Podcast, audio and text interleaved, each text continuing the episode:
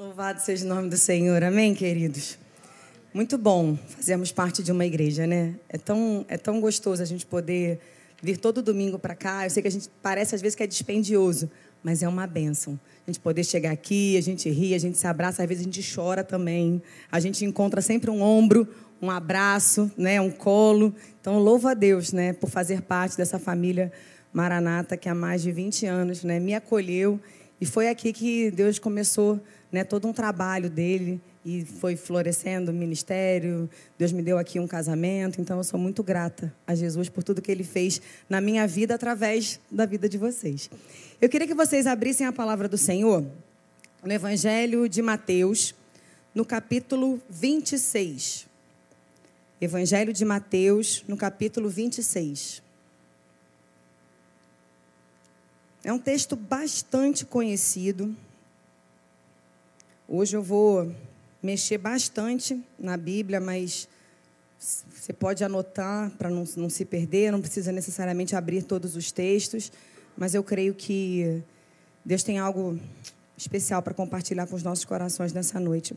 Eu vou ler do verso 20 ao verso 29. 20 ao 29. Todo mundo achou? Mateus 26, do verso 20 ao 29. Você também que está aí conosco pelo YouTube, não deixa de abrir sua Bíblia, acompanha a leitura, fica atento conosco aqui no momento da pregação também. Diz assim a palavra do Senhor. Ao cair da tarde, Jesus pôs-se à mesa com os doze discípulos. E enquanto comiam, Jesus disse: Em verdade lhes digo que um de vocês vai me trair. E eles, muito entristecidos, começaram um por um a perguntar-lhe: Por acaso seria eu, Senhor? Jesus respondeu: o que comigo põe a mão no prato, esse vai me trair.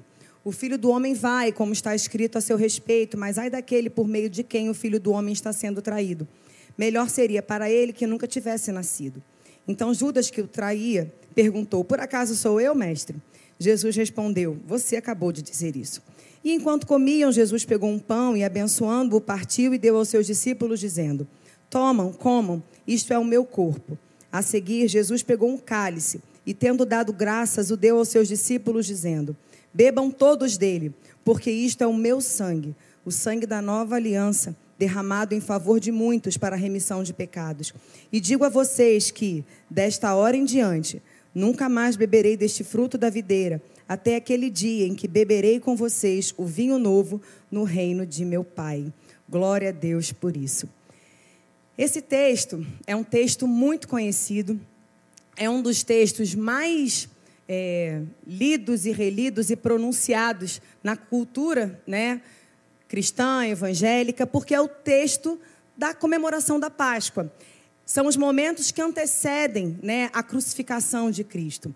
Mas eu não vou me deter a esse conceito especificamente da comemoração da Páscoa, da celebração da ceia. Eu quero destacar aqui nesse texto algumas práticas comuns né, comuns, perdão, da rotina de Jesus para com os seus discípulos. Percebam, no verso 20 diz: Jesus pôs-se à mesa com os seus discípulos. Do verso 26 ao 28, Jesus está aqui celebrando a Páscoa. E no verso 29, Jesus ele nos promete que haveria né, uma nova ceia. Que deste momento em diante ele não mais beberia do fruto da videira, até que ele faria conosco, até que ele se assentaria novamente com os seus discípulos no reino do seu Pai.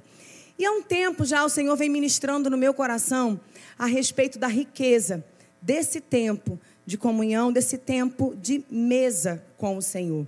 E aí eu comecei a pensar nas riquezas que a mesa do Senhor, esse tempo de comunhão, de intimidade com o Senhor, tem para nós. E eu queria destacar com vocês alguns aspectos, por quê? Porque a mesa, ela aparece aqui nesse momento da Santa Ceia. Lá em Coríntios, o apóstolo Paulo também vai falar que a mesa, né, tem a mesa do Senhor e a mesa dos demônios, fazendo menção a uma aliança. Mas nesse contexto que nós lemos, Jesus ele faz uma aliança com os seus discípulos. Ele faz uma aliança com o seu povo. E apesar desse conceito tão vivo no Novo Testamento, a mesa já é algo que faz parte lá dos primeiros né, rudimentos, do primórdio da história do povo de Deus. A primeira aparição da mesa, ela acontece ali no livro do Êxodo, quando Deus dá as diretrizes do tabernáculo. Ele diz né, tudo que deveria ter dentro daquele lugar e a função de cada um. Um pouco mais à frente, no livro de Levíticos, o Senhor começa né, a especificar a função daquela mesa. Ele fala de um lugar chamado de mesa da proposição, ou a mesa dos pães.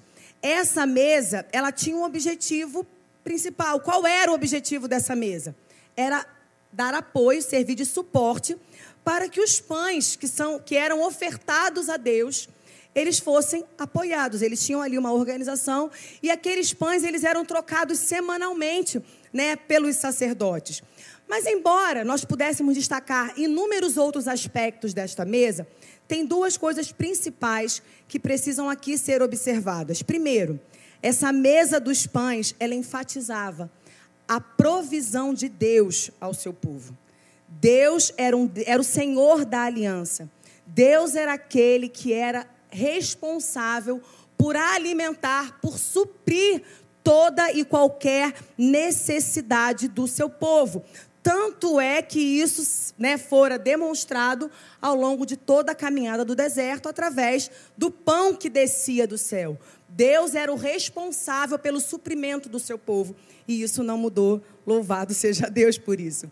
E em segundo lugar, essa mesa, ela destaca a íntima comunhão de Deus para com o seu povo, porque sobre essa mesa eram colocados doze pães, simbolizando a totalidade do povo de Deus naquele momento. E esses elementos, eu sei que eles fazem parte da antiga aliança. Só que muitas coisas que estão no Antigo Testamento, eles apontam diretamente para o Cristo. Essa figura do tabernáculo, ela tem em Cristo o cumprimento da sua plenitude, porque Jesus é o próprio Deus. O tabernáculo, o templo eram expressões de uma manifestação, de uma presença, e tudo isso culmina em quem? Em Cristo. Ele é o Verbo de Deus que encarnou e habitou entre nós. Quem vê a Ele vê o Pai. Ele é o próprio Deus. Então, tudo isso, isso culmina em Cristo, porque através de Cristo, Deus deu vida à sua igreja. Hoje, nós, como igreja do Senhor, nós não precisamos mais de tantos protocolos. Nós temos livre acesso, por quê? Porque o véu foi rasgado. O sacrifício foi feito, o sangue foi derramado, houve a expiação perfeita pelos nossos pecados. Então, através do sangue de Jesus, eu e você, nós temos hoje liberdade de acesso à presença do nosso Senhor. Mas ele apontava, esse pão da proposição, apontava para o pão vivo que desceu do céu aquele que nos supre, somente nele nós teremos um suprimento real. Ele é o nosso verdadeiro maná, ele é o pão da vida. E todo aquele que come da sua carne, todo aquele que bebe do seu sangue, é aquele que crê nele e recebe a vida eterna. Mas é interessante porque, voltando para essa figura dessa mesa, né, que foi estruturada, desenhada pelo próprio Deus, essa mesa ela era colocada num lugar interessante. Eu creio que na Bíblia, queridos, nada é despretensioso. Tudo na Bíblia é intencional. O Senhor ele veio ensinando o povo ao longo do tempo, à medida da sua revelação. E essa mesa, ela era colocada dentro do santo lugar. O santo lugar era o lugar que antecedia ao santo dos santos. O santo dos santos, só quem entrava lá era o sumo sacerdote. E o santo dos santos, ele, ele, ele tinha a presença mais profunda de Deus possível ao homem até aquele momento. O santo dos santos, ele detinha, a palavra que eu queria, ele detinha a presença manifesta de Deus. Então, essa mesa ela era colocada no santo lugar, no lugar que vem anterior ao Santo dos Santos, e ela estava de frente para o Santo dos Santos. E ali tinha aquele, né, os pães, tudo, já apresentando um lugar de oferta, assim, também ao Senhor. Então, alguns conceitos da mesa, eles são apresentados pelo próprio Deus, desenhados pela própria palavra de Deus. A mesa é um lugar de comunhão. Jesus praticava essa cultura de se assentar para comer. Alguns chamavam até Jesus de comilão e beberrão. Porque Jesus tinha por hábito se assentar com seus amigos. E enquanto ele se assentava, para muitos era algo sem valor. Mas enquanto ele estava à mesa, ele estava compartilhando de verdades e princípios extremamente preciosos. Então a mesa ela é um lugar de intimidade, ela é um lugar de comunhão, ela é um tempo de qualidade com o Senhor. E trabalhando nesse aspecto, caminhando nesse conceito, eu queria destacar com vocês alguns aspectos muito importantes das mesas que a palavra de Deus nos apresenta. Aspectos esses que estão disponíveis para mim e para você. E lá na frente, eu vou fechar e a gente vai entender aonde que eu quero que o Senhor né, me ajude a nos conduzir nessa noite. Primeira coisa que eu quero destacar como um aspecto importante da mesa é que a mesa ela pode ser preparada em qualquer lugar. A mesa pode ser preparada em qualquer lugar. Você pode ter comunhão, intimidade e relacionamento com Deus em qualquer lugar. No Salmo 78, no verso 19, o povo pergunta assim: será que Deus pode nos preparar uma mesa no deserto? Aqui nesse contexto, o povo estava colocando em xeque a capacidade de Deus de preparar uma mesa para eles. E no verso 25 do mesmo salmo diz assim: Todos comeram o pão dos anjos. Já comeu o pão dos anjos, gente? Quem gosta de um pãozinho não fica pensando que pão era esse, não.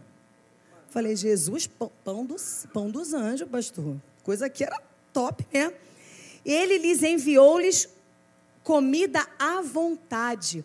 A palavra diz que o povo colocou em xeque a capacidade de Deus e que Deus não apenas proveu uma mesa para eles no deserto, mas Deus proveu em abundância para eles no deserto. E o que, que a gente pode aprender? Não importa o lugar. Não importa a circunstância. Como eu falei inicialmente, o Senhor é Deus e é Deus de aliança. E Ele é o principal provedor do seu povo independente do lugar, das circunstâncias que nós possamos estar enfrentando, existe uma mesa preparada pelo Senhor para nos suprir, até mesmo numa caminhada de adversidade. O pão vivo que desceu do céu é a porção do dia, porque nem só de pão vive o homem, mas de toda palavra que sai da boca de Deus. O deserto não era o lugar confortável mas ainda num lugar desconfortável, adverso, tenebroso, Deus preparou uma mesa para o seu povo e uma mesa com abundância. A mesa, ela pode ser preparada em qualquer lugar. Eu não sei qual é o lugar que você está, qual é a parte da sua trajetória que você está vivenciando. Mas eu sei que a mesa, o lugar de comunhão, de intimidade, está acessível para você. E você pode viver um tempo de abundância da parte do Senhor, mesmo estando em meio a um deserto. Não duvide, não coloque em xeque a capacidade de Deus de suprir o seu povo. Segundo aspecto que eu destaco, a mesa é um lugar de reconciliação. A mesa, ela pode ser preparada em qualquer lugar, porque Deus procura por adoradores que o adorem em espírito e em verdade. A mesa é um lugar de reconciliação. No Evangelho de João, no capítulo 21, do verso 1 ao verso 19, temos aqui uma cena já depois da crucificação de Jesus. Quando Jesus ele ressuscita, já tinha passado todo aquele período né, mais tenso ali, ele fala para os discípulos irem para Galiléia, ele fala assim, ó, me encontra lá e manda Pedro me encontrar também. E é interessante porque aqui nesse contexto, quando Jesus manda que Pedro vá também, ele está sendo muito específico porque Pedro pisou na bola. E sabe quando a gente pisa na bola com alguém e você reencontra aquela pessoa? Já teve essa experiência? Eu já, é horrível. É horrível. Quando você pisa na bola com alguém e você fica assim face a face com alguém, ou quando tu fez alguma coisa que não foi legal e a pessoa vai lá e te trata muito bem, aí você fala, podia ter dado na minha cara, era mais fácil. Então é nesse contexto que Pedro se reencontra aqui com Jesus. E é interessante porque quando Jesus ele aparece de novo na praia e eles estão no barco, os discípulos falam assim: "É o Senhor". Pedro pula na água e lá vem Pedro, naquele jeitinho dele, né? E eles estão à mesa. Jesus já tinha preparado a fogueira, então eles têm um tempo ali de comunhão mesmo. Só que Jesus, gente, ele começa com as conversas mais, mais comuns e do nada a conversa começa a aprofundar. Entendeu? Eu imagino que eles estavam ali conversando, aí sai um, sai outro, no que de repente fica ele e Pedro. Olha que situação. Eu imagino que Pedro não estava conseguindo, pastor, nem olhar direito para Jesus. Porque assim, o olhar de Jesus para Pedro, tipo assim, ele sabe o que eu fiz. E ele sempre sabe. Ele sempre sabe o que a gente fez de errado.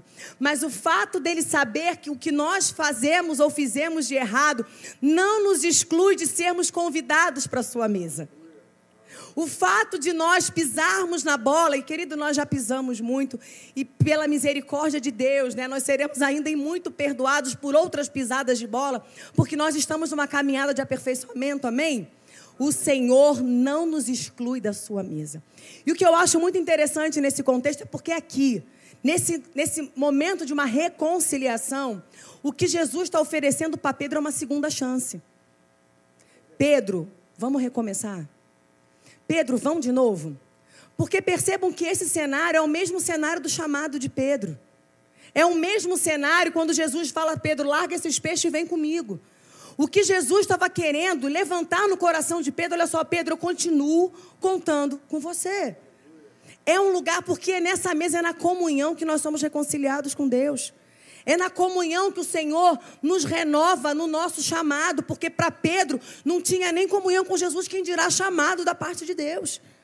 Porque quando a gente pisa na bola, do tipo assim, para a gente, olha, a gente até se encontra, mas não, não dá mais para ser como era. Mas com Jesus, dá sim, querido. Dá sim. Porque o nosso Deus, ele é um Deus de reconciliação. Jesus, ele nos reconciliou pelo seu sangue com Deus Pai. Ele nos reconcilia, ele só espera que nós venhamos a nos assentar com ele. Que nós venhamos a ter esse tempo, porque tem reconciliação. Tem essa restauração com Deus. Tem restauração com o próximo. Sabe por quê? Quando você reconhece o quanto que você foi perdoado por Jesus, você começa a olhar para as falhas dos outros contigo de uma maneira diferente. Quando você tem uma experiência com Jesus, você, você se torna um ser humano muito melhor. E o, o próximo, o seu próximo, vai ser muito mais abençoado por conviver com você. Porque você sabe do que você foi perdoado. Você sabe do que você foi reconciliado. E aí você começa a olhar para a falha do outro e falava assim: Poxa, mas Jesus já fez tão mais por mim. O que, que é isso diante da eternidade, né, pastora? A pastora fala muito essa frase: O que, que é isso diante da eternidade? Quem tem essa experiência com Jesus, a gente é transformado. E aí você é reconciliado com Deus e você começa a abrir portas para se reconciliar com os outros.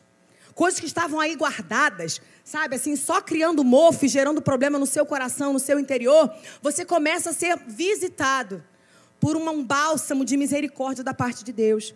Então, nessa mesa, nesse lugar de comunhão, enquanto você ora pelos seus inimigos, enquanto você ora por quem te perturba, enquanto tu ora pelos teus ranços, entendeu?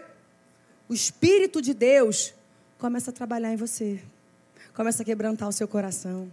E você começa a abrir portas para Deus operar essa reconciliação com Deus, com o próximo e também com o seu chamado. O fato de você ter pisado na bola, ou na possibilidade de ter falhado em alguma coisa. Ai, Ana, mas eu poderia ter feito melhor.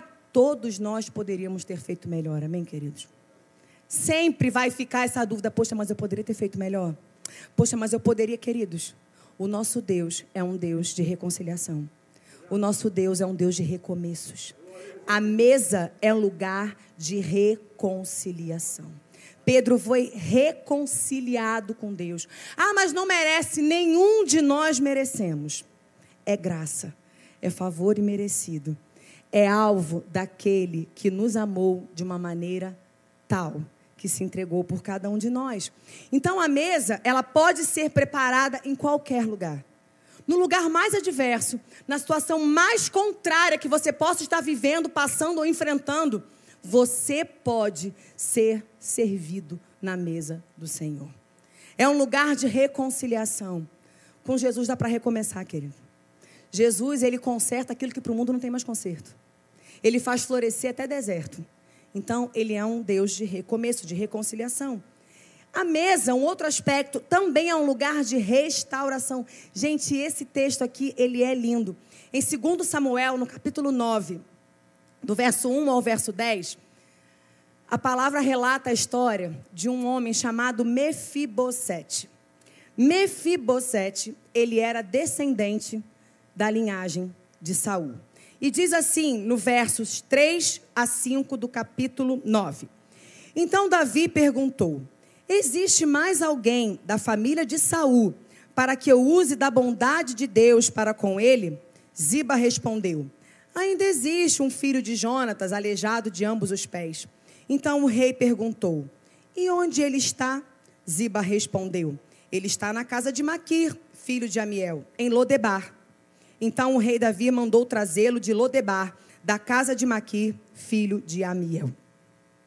Diz no capítulo 9 que Davi ele se lembra de uma aliança que ele havia feito com Jonatas, que era filho de Saul. E ele manda buscar o seu único filho descendente. Esse rapaz que morava nesse lugar, totalmente desprovido, ele era para ser um príncipe. Esse rapaz, ele era filho do filho do rei, era neto do rei. Só que o que acontece com esse rapaz? Quando o pai morre no mesmo dia que, avô numa, que o avô numa batalha. Toda vez que um rei é deposto, que um rei é morto, o que acontece com a família? Né? Eles eliminam qualquer descendente para quê? Para que não haja nenhum, ninguém requerendo o trono. Então, a ama desse, dessa criança, ela pega ele para salvar a vida dele.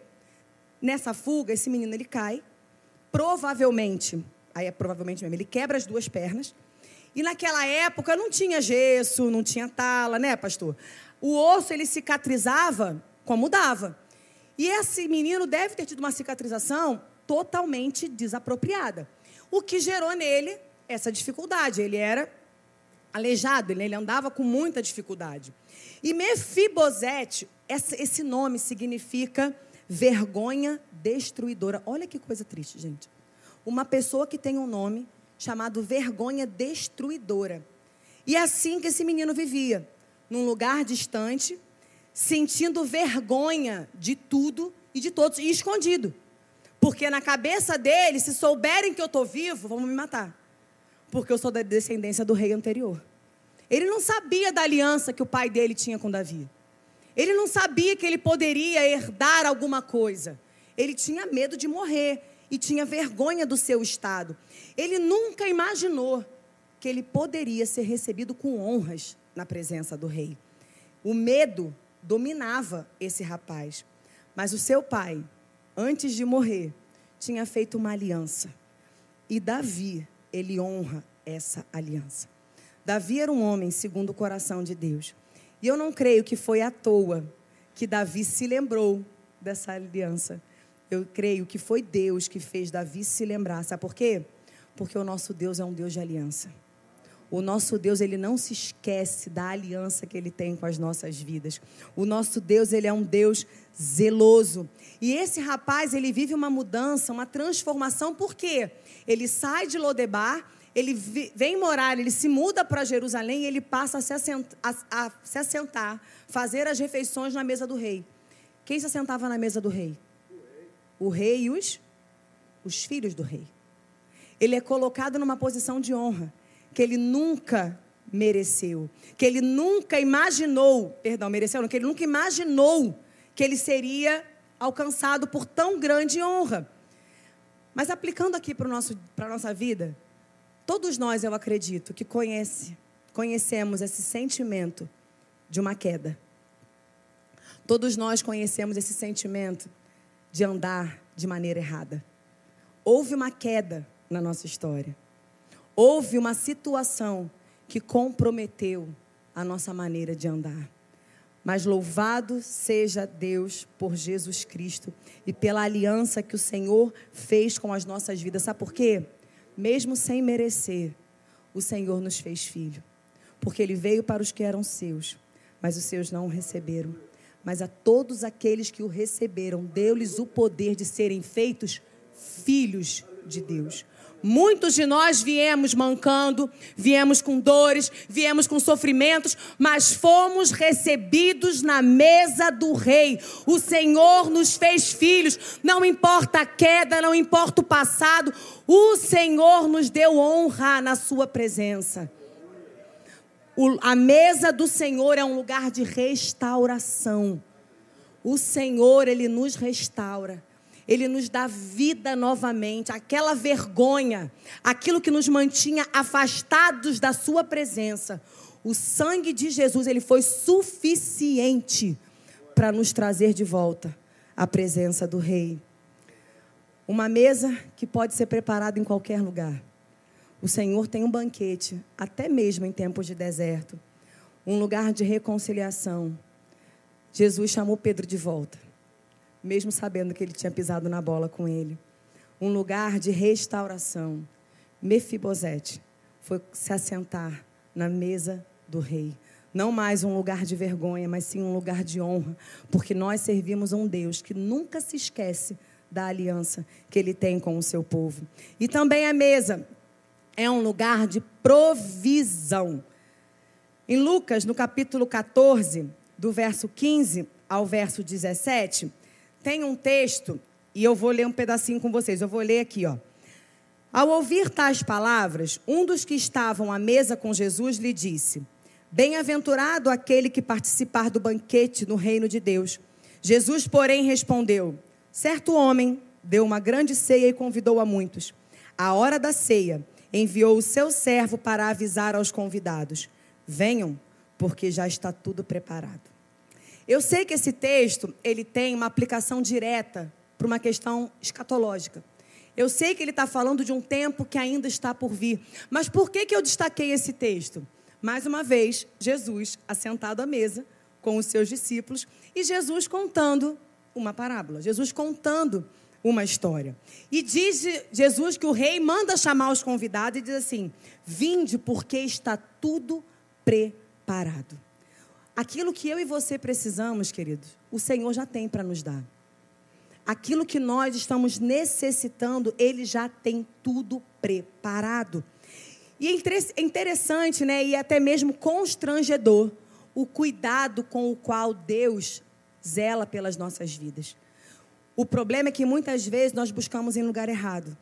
Nós queremos encontrar algumas coisas buscando em lugares que não têm a menor possibilidade de saciar as nossas necessidades. Prazeres momentâneos para problemas permanentes. O prazer vai passar, o problema vai continuar, se não piorar. E é interessante porque diz que estava tudo preparado. Mas no verso 18, que veio um pouquinho mais abaixo, diz assim: Mas todos eles, os convidados, um por um, começaram a apresentar desculpas. Cara, quando eu li isso, eu falei: meu Deus, tem misericórdia da minha vida. Porque, observem comigo: o rei prepara um banquete e ele manda chamar os convidados. Fala assim: olha, vai lá, que está tudo preparado, é só vir. Só que aí diz que os convidados, pastor, um por um, foi apresentando suas desculpas. Olha, não vai dar não, tá? E olha, hoje eu tenho um negócio, não vou poder. E não vai dar não. Gente, e aí, na hora, o Espírito Santo me levou às quantas desculpas que eu apresento, muitas vezes, ao convite dele para se assentar com ele. E a gente ainda fala assim, mas Deus entende, né? Entende, mas é uma escolha. Entendem? A mesa está preparada. O banquete já está servido. Mas os convidados apresentaram, um por um, desculpas para não usufruírem daquilo. E aí eu fiquei pensando, né, quantas coisas já poderiam estar resolvidas? Quantos sofrimentos sarados? Quantas questões solucionadas? Mas nós continuamos a apresentar desculpas. Ah, mas Deus entende. A vida está muito corrida, Ana. Ok, são escolhas. Mas o Senhor tem nos oferecido lugar de provisão. O Senhor tem nos oferecido o lugar do alimento. O Senhor tem nos oferecido o lugar do refrigério. O Senhor tem nos disponibilizado o lugar de renovação. Mas a gente continua apresentando desculpas. Que em nome de Jesus, queridos, eu fiz essa oração quando eu montava essa mensagem. Senhor, eu não quero mais apresentar desculpas. Eu quero aceitar todos os convites que o Senhor me fizer. Eu quero estar pronta para me assentar todos os dias e me alimentar dessa mesa, e me alimentar dessa presença, e ser provida de maneira integral, ainda que seja no meio de um deserto. É um lugar de provisão, está tudo preparado. Tudo aquilo que você precisa, o Senhor é o seu suprimento. O Senhor é o seu suprimento. É força? Ele tem força. É ânimo? Ele é a sua esperança é disposição, ele faz forte ao cansado e ele dá força àquele que não tem nenhum vigor. O que você precisa, o Senhor tem. Outro aspecto da mesa: preparado em qualquer lugar, reconciliação, restauração, provisão. E a mesa também é um lugar de verdade. Hum, até aqui estava ótimo. Não estava maravilhoso? Né? Banquetinho aqui, ó, Jesus. Estou aqui, só me alimentar. Só que a mesa também é um lugar de verdade. E a gente adora a verdade. Só que quando é com a gente, né? Quando a sonda de Deus desce, fala, Jesus, um pouquinho mais para cima, para cima, para cima, está indo muito fundo. Em Lucas, no capítulo 22, no verso 31 e 34, Lucas 22, 31 e 34, diz assim a palavra. Simão, Simão, aqui Simão de novo, gente, Pedro. Eis que Satanás pediu para peneirar vocês como trigo. Eu, porém, orei por você para que a sua fé não desfaleça. E você, quando voltar para mim, fortaleça os seus irmãos. Porém, Pedro respondeu: Ah, Senhor, eu estou pronto para ir contigo, tanto para a prisão quanto para a morte. Pedro estava, todo cheio. Eu, porém, lhe digo, Pedro, que hoje, antes que o galo cante, você negará três vezes que me conhece. Isso aqui, gente, foi uma conversinha ali da ceia, tá? desse texto que nós lemos, essa conversa aqui foi ali naquele contexto. Gente, aquela ceia ali, aquela, aquela Páscoa foi agitada. Os discípulos resolveram resolver tudo naquele dia. Entendeu? Eles não sabiam o que ia acontecer, mas já estavam agitadíssimos. Então, essa conversa aqui também foi ali naquele contexto. Entendeu? Naquele momento ali, naquelas conversas que antecediam esse momento tão crucial da vida de Jesus. E é muito ruim quando nós somos confrontados pela palavra é um ruim que é bom. Entende? Porque assim, quando a palavra nos confronta, na hora é ruim porque nós nos sentimos expostos. E ninguém gosta de ser exposto. Mas quando Jesus, ele fala conosco e a mesa, esse lugar de comunhão e de intimidade, é o lugar propício para isso, porque uma coisa é fato, querido. Deus, ele não quer expor ninguém. Deus, quando ele fala, ele quer gerar vida. E ele fala na, na tonalidade, né? Na, na, na entonação, tá ligado? Na entonação de um pai amoroso. Porque aqui, Pedro estava achando que ele estava bombando, surfando na onda do espírito. E aí Jesus vai lá e chama ele para a realidade. Realmente Pedro iria morrer por Jesus mesmo, mas não nesse momento. Sabe por quê? Porque a situação ficou difícil, né? A perseguição veio o medo veio e Pedro negou. Então, assim, Jesus na mesa, ele vai nos corrigir. Porque, assim, a gente também não tem que pensar de nós muito aquém de Deus. Mas também tem gente que acha que é muito mais, né, gente? Tem gente que acha que está aqui, ó, tá? Tô, tô bombando aqui com Jesus, né? Tô, tô surfando aqui na onda. E não é. E Jesus, ele vai nos confrontar pela sua palavra. E é muito ruim quando a nossa perspectiva diverge da de Deus quando o nosso tempo diverge do, do, Senhor. Quando a nossa compreensão diverge da dele. Mas é na mesa que o Senhor corrige a nossa percepção. É nessa comunhão, é nesse relacionamento de intimidade que o Senhor nos alinha com Ele. A gente às vezes acha que é uma coisa e é outra. A gente às vezes acha que vai desdobrar de uma maneira e é de outra. A gente às vezes acha que está pronto para alguma coisa e fala assim: tu não está pronto, segura a tua onda. Mas a mesa é lugar de verdade. E muitas pessoas se esquivam da mesa porque não querem ser confrontados. Aí fica quase que flertando com Jesus, sabe? Como se isso fosse possível, né? Eu tô aqui, hein, mas não tô muito perto, não, porque tu vai me sentar nessa cadeira aí, vai começar a falar um negócio comigo, eu não quero te ouvir, então tá tudo certo. Entendeu? Só que se assentar com Jesus é estar apto para ouvi-lo e ter um coração aberto para acatar o que ele vai te falar. Então, esse tempo, esse tempo de mesa, esse tempo de comunhão, de relacionamento, é um tempo de verdade. Uma verdade que vai nos gerar crescimento. É uma verdade que vai nos mostrar o que está aqui dentro. Porque o Espírito, ele sonda o nosso coração e ele esquadrinha o nosso pensamento. Eu não sei com você, mas tem muita coisa que ele passa na sonda aqui que ele vê que não está legal, não. Tem muita coisa que esquadrinha aqui que ele vê que não está em acordo com a palavra dele, não. Nossa, pastora, estou até escandalizada. Gente, eu também estou no processo de aperfeiçoamento, amém? Mas eu quero me assentar na mesa. Eu quero ser confrontada com a verdade todas as vezes que eu estiver distante dela. Eu quero ser aperfeiçoada por Cristo, pela sua verdade. Eu quero que ele me diga o que, que está errado. O que, que eu acho que não é pecado e é pecado, porque agora mudou, né? Tem coisas que a palavra diz que é pecado, o povo deu outros nomes agora. Mas é, continua sendo pecado do mesmo jeito. E a gente acha que é assim mesmo. Ah, não, mas eu sou assim. Não, você, não, você pode até ser assim. Mas eu quero te falar que o Espírito Santo ele pode transformar a sua vida, querido. A mesa do Senhor é um lugar de verdade. Reconciliação, restauração, provisão, verdade. É um lugar de comunhão.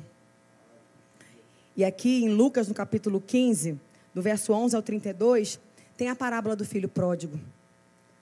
A Bíblia diz, lá no verso 20 ao 24, que esse filho ele vai embora e ele desejava comer as bolotas de porco, que os bolotas que o porco comia. Esse menino não tinha lugar nem na mesa. Mas quando ele volta para casa, diz que o pai faz uma festa. E diz que esse menino, o pai fala assim: mata um, um, um novilho Bora sentar, bora ceiar. Bora celebrar, porque esse meu filho estava morto e voltou. Na casa do Pai, querido, tem comunhão, comunhão com a família. Sabe por quê? Porque nós somos hoje parte da família de Deus. Em Efésios 2, no verso 19, diz: Assim já não sois mais estrangeiros, nem forasteiros, antes sois concidadãos dos santos e membros da família de Deus na mesa, na comunhão, você tem comunhão com Deus, você tem comunhão com a sua família, sua família espiritual. Comunhão com a família espiritual. E, gente, assim, comunhão com a família nem sempre é, é fácil, né? Quem nunca riu de alguma história, nunca ficou constrangido a algum quebra-pau que deu no almoço, no jantar, numa festa, no Natal, numa Páscoa. Já estou vendo os risos, sei que todos vocês sabem do que eu estou falando. Né? É um que cutuca o outro, é uma piada que vem de uma quina para outra para futucar o outro que está lá. Aí do nada tá maior parte, do nada. Eu falo, meu Deus, o que é isso? Isso é um almoço de família. Mas família é assim, mas é família. E muitas vezes em família é difícil, gente. Tem vezes que família dá ranço, mas é família. Na mesa do Senhor, na comunhão, no relacionamento, tem comunhão com o Pai, mas tem comunhão com a família. Se você faz parte da família de Deus, você que está conosco aí pelo YouTube, se você faz parte da família de Deus, você precisa se relacionar com a família de Deus. Não dá para ter comunhão sozinho. Ah, Ana, mas eu não posso ficar só eu e Deus. Não. Por quê? Porque é na família que nós somos aperfeiçoados. Às vezes Deus bota uns parentes espirituais do teu lado, só para te forjar para tu ficar um crente melhor. Entendeu? Para tu frutificar do espírito, sabe? Fala assim: Deus me reveste agora. Senhor, vem sobre mim, né? Mas é Deus trabalhando. Por quê? Porque todos nós estamos em processo de, em processo de aperfeiçoamento. Porque assim, não acha que tu é o mais legal da história, não, porque tu também não é. Entendeu? Às vezes fala assim, ah, mas o irmão é chato, Ana, mas aí, como é que tu fica nesse processo? Né? Provavelmente pode ter alguém que acha que tu também não é legal. Entendeu? Mas assim, na família de Deus vai dar tudo certo. Sabe por quê? Eis que estarei com vocês todos os dias. Onde tiverem dois ou três reunidos, Jesus está lá. Então, se Jesus está presente, vai dar certo, querido. A família de Deus só dá certo porque Ele está presente. Porque senão o pau ia quebrar lá na glória. Mas não vai porque Jesus está, então está tudo certo. Entendeu? Tem comunhão. A mesa é lugar de comunhão com Deus e com o seu próximo, né? com a sua família espiritual. E aqui eu já vou fechando. A mesa, ela pode ser preparada em qualquer lugar. Não tem restrição. Paulo e Silas, até na prisão, fizeram uma mesa de comunhão, de adoração ao Senhor. Estavam presos, impedidos de sair, mas o carcereiro. Gente, eu fico pensando, aquele carcereiro deve ter falado assim: meu Deus do céu, eu nem conheço o senhor, mas cala a boca desses homens. Porque eles fizeram um culto pentecostal naquela, naquela cadeia, gente. O homem não conseguia tirar uma pestanejada, entendeu? Porque eles cantaram aquela madrugada inteira. Imagina quando teu vizinho canta a madrugada inteira. Você fala, vou ligar para o síndico. Ali não tinha síndico, entendeu? Mas eles estavam presos e levantando um tempo de comunhão e de adoração e de intimidade com o Senhor. É uma mesa de reconciliação. Tem recomeço, viu? Pisou na bola? Jesus está te oferecendo uma segunda chance. Tem restauração o Senhor retira a vergonha que estava sobre a minha vida e sobre a sua vida. E Ele nos faz assentar na sua mesa. E Ele nos dá a honra de sermos chamados filhos de Deus. Nos assentamos à mesa com o nosso Pai. Tem provisão. Está tudo preparado. Diminui as desculpas. Ou melhor, que cessem as desculpas. Você tem o que você precisa à sua disposição. Não seja como esses convidados que um por um apresentou a desculpa para o Senhor. Não. Se o Senhor te convidou, e Ele nos convida todos os dias, Ele quer ter esse tempo conosco todos os dias. Separa um tempo, prioriza Ele na sua vida, que você vai ver que algumas situações que até aqui estão emperradas, as coisas vão começar a abrir na sua vida. Você vai começar a ter uma outra percepção. Você vai ter sabedoria, discernimento, direção. O Senhor vai iluminar o teu entendimento. É lugar de verdade. A palavra vai te confrontar. Mas é a palavra que vai nos ensinar a sermos mais parecidos com Jesus. O Espírito Santo, ele só trabalha em nós pela palavra de Deus. A gente está na época de uma geração que acha que o Espírito Santo é só uma sensação gostosa que dá no meio do culto. Não é não, querido. O Espírito Santo é Deus, amém? E Deus, ele trabalha pela sua palavra. E essa palavra, ela precisa nos confrontar. Sabe por quê? Esse corpo bonito que Deus te deu, ele, ele aprendeu a ter prazer no pecado. E Deus precisa nos transformar pela renovação do nosso entendimento. E isso só acontece pelo conhecimento da palavra. É um lugar de comunhão, família. E mesa é um lugar que faz arder o nosso coração. Cara, eu amo essa passagem. Em Lucas, no capítulo 24, do verso 13 ao 35, tem a passagem dos discípulos no caminho de Emaús. Eles estavam vindo né, de Jerusalém, ali no verso 32 diz assim: E disseram um ao outro: Não é verdade que o coração nos ardia no peito quando ele nos falava pelo caminho, quando ele nos explicava as escrituras? Gente, esses dois discípulos, eles tinham metido o pé de Jerusalém porque eles estavam decepcionados, frustrados com o que tinha acontecido com Jesus na cabeça deles não combinava o Filho de Deus, o Messias, o aguardado, o esperado, o profetizado, morrer numa cruz. E esse abalo foi algo tão forte que esses dois discípulos, eles duvidaram de quem era Jesus. Sabe quando é um impacto tão grande que você já não tem certeza do que você acha? Será que eu pensei errado? Gente, será que era isso mesmo? O que aconteceu com esses discípulos aqui? Eles começaram a duvidar e eles estavam tão imersos numa tristeza tão grande que eles não viram quem se juntou a eles no caminho. E aqui, gente, tem uma, uma característica linda de Jesus, porque diz que ele fala assim para eles: então, o que aconteceu lá em Jerusalém? Ué, aí os gente, discípulo é discípulo, qualquer lugar da terra, né? Ué, o senhor vem de lá e o senhor não sabe o que aconteceu lá? Mas Jesus, não, me conta aí. O que aconteceu lá em Jerusalém? Me conta que eu estou desatualizada, que eu estava na cruz, não podia entendeu? ver o que o povo estava falando ali dentro, entendeu? Mas fato é, eles estavam impactados pela tristeza, tão decepcionados com a expectativa deles, frustrada até então, que eles não viram quem é aquele que caminhava com eles. Mas diz que eles vinham caminhando e que Jesus vinha dizendo para eles, nas Escrituras, desde os profetas, tudo aquilo que haveria de se cumprir em sua vida, né? na, sua, na sua encarnação. E diz que quando Jesus parte o pão, gente, o partir do pão, lembra lá da ceia? Era um ato, era uma prática da intimidade. Quando ele parte o pão, diz que os olhos deles se abriram. E eles reconheceram quem era Jesus. Eles foram despertos, porque assim, diz que eles falam assim, mas o nosso coração não ardia enquanto ele falava.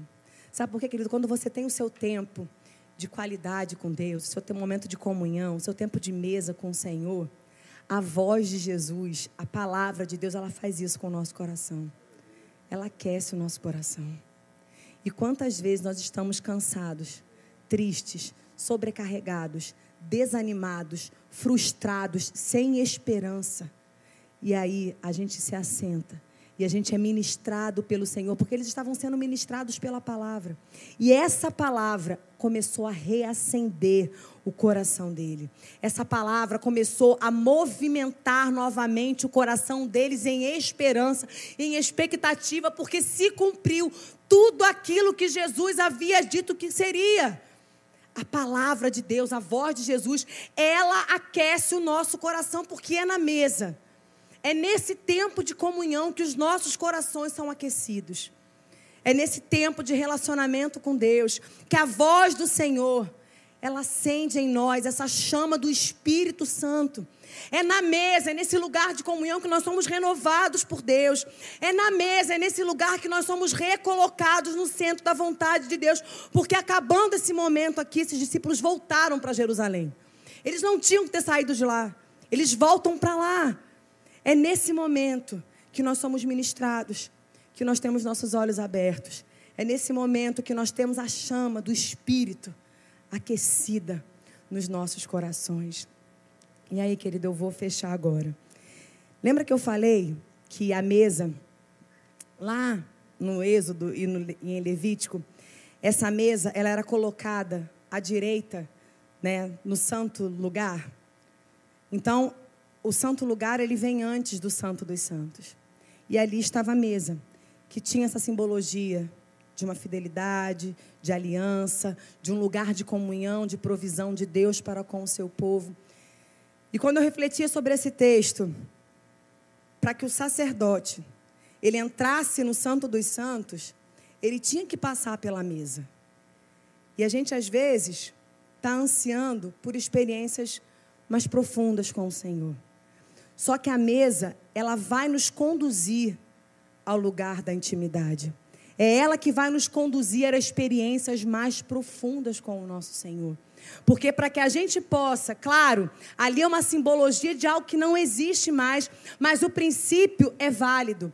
Existe uma presença de Deus que está acessível hoje para mim e para você. E para que naquele tempo o sacerdote pudesse chegar ao Santo dos Santos, ele passava pela mesa da mesma forma eu e você, para que nós possamos ter experiências com Deus, sermos renovados com Deus, termos experiências mais significativas com o Espírito Santo. Nós vamos precisar passar pela mesa. Nós vamos precisar passar por esse tempo de comunhão. A gente tem clamado, tem ansiado. Você talvez queira algo a mais de Deus. Mas não dá para você usufruir algo a mais de Deus. Se você não desfrutar, se você não aceitar o convite que Ele te faz todos os dias. De se assentar com Ele. De ser ministrado por Ele. De parar de apresentar desculpas para Ele ele entende, mas ele tem mais para você. Quantas coisas ainda estão travadas na sua vida porque você não tem tempo. E você está buscando um monte de coisas. Te aquieta. Se assenta na mesa com o seu Senhor. Seja ministrado pelo Espírito, pela palavra, pela presença. Desfrute da comunhão, da restauração, da reconciliação, da provisão, da comunhão com o Pai. Permita que o Espírito aqueça novamente o seu coração. Querido, nós precisamos ser uma geração de coração aquecido. O Espírito clama por isso. E esse é um desafio que eu tenho, que você tem. E eu queria orar nesse sentido nessa noite. Você pode se colocar de pé? Você pode se colocar de pé? Eu queria orar nessa noite, querido. Eu não sei. Eu não sei como tem andado as tuas prioridades. Eu não estou perguntando se você tem Jesus. Eu estou querendo colocar nesse momento que você faça uma auto autoavaliação, uma reflexão particular, porque agora é individual. É você e o seu Senhor. Como você tem estado? Como tem estado o teu relacionamento com o seu Senhor? Você tem usufruído daquilo que Ele tem te convidado todos os dias? Você tem se alimentado da provisão que já existe para você? Você tem desfrutado de mesa? Ana, eu estou num deserto, estou num tempo adverso, estou num tempo difícil. Tem mesa preparada para te alimentar nesse tempo. Eu queria orar. Você quer orar comigo nesse aspecto? Você está precisando que o Senhor renove, acenda esse teu coração de novo. Você fala, Ana, eu quero que o meu coração arda de novo. Eu quero que o meu coração venha arder de novo. Eu quero que essa chama seja acesa de novo no meu coração. Eu quero parar de apresentar desculpas. Se é com você, eu sei que a gente está num número mais né, restrito hoje, mas vem aqui na frente, não fica aí no seu lugar, não, querido. É você e o Senhor. Vem aqui na frente, nós vamos orar juntos. Para que o Espírito Santo possa nos ajudar a recebermos esse convite todos os dias. Tem mesa, mas é essa mesa que vai te conduzir a experiências mais profundas com Ele. É essa mesa que vai te conduzir a experiências mais profundas com o Senhor. Aleluia. Se você está ouvindo a voz do Espírito Santo te convidando, vem aqui à frente agora. Nós estamos com o tempo já avançado. Você já Aleluia. veio. Aleluia. A pastora vai orar. Aleluias. Louvado seja o nome do Senhor. Aleluia. Senhor, nós louvamos o teu nome. Jesus, nós somos gratos pela tua presença. Senhor, nós somos gratos porque o Senhor nos deu acesso à sala do trono da graça. Nós somos gratos porque o teu Espírito fala conosco. E eu creio que o Senhor tem nos chamado, Deus, a sair da superficialidade. Eu creio, Deus, que o Senhor tem nos chamado a experimentarmos, Senhor, de experiências mais profundas, mais densas.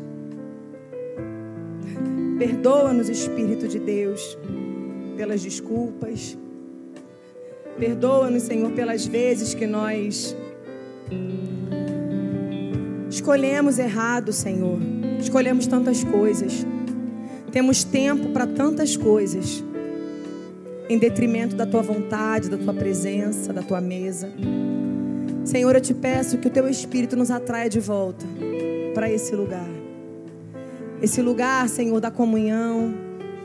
Esse lugar, Senhor, da provisão esse lugar, Deus, de ouvir a tua voz, porque o Senhor é um Deus vivo, o Senhor é um Deus que fala conosco.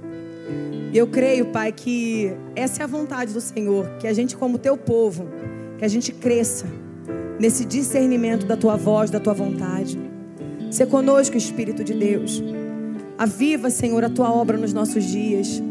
Aquece o nosso coração. Aquece o nosso coração. Nos ajuda, Senhor Senhor, reconcilia.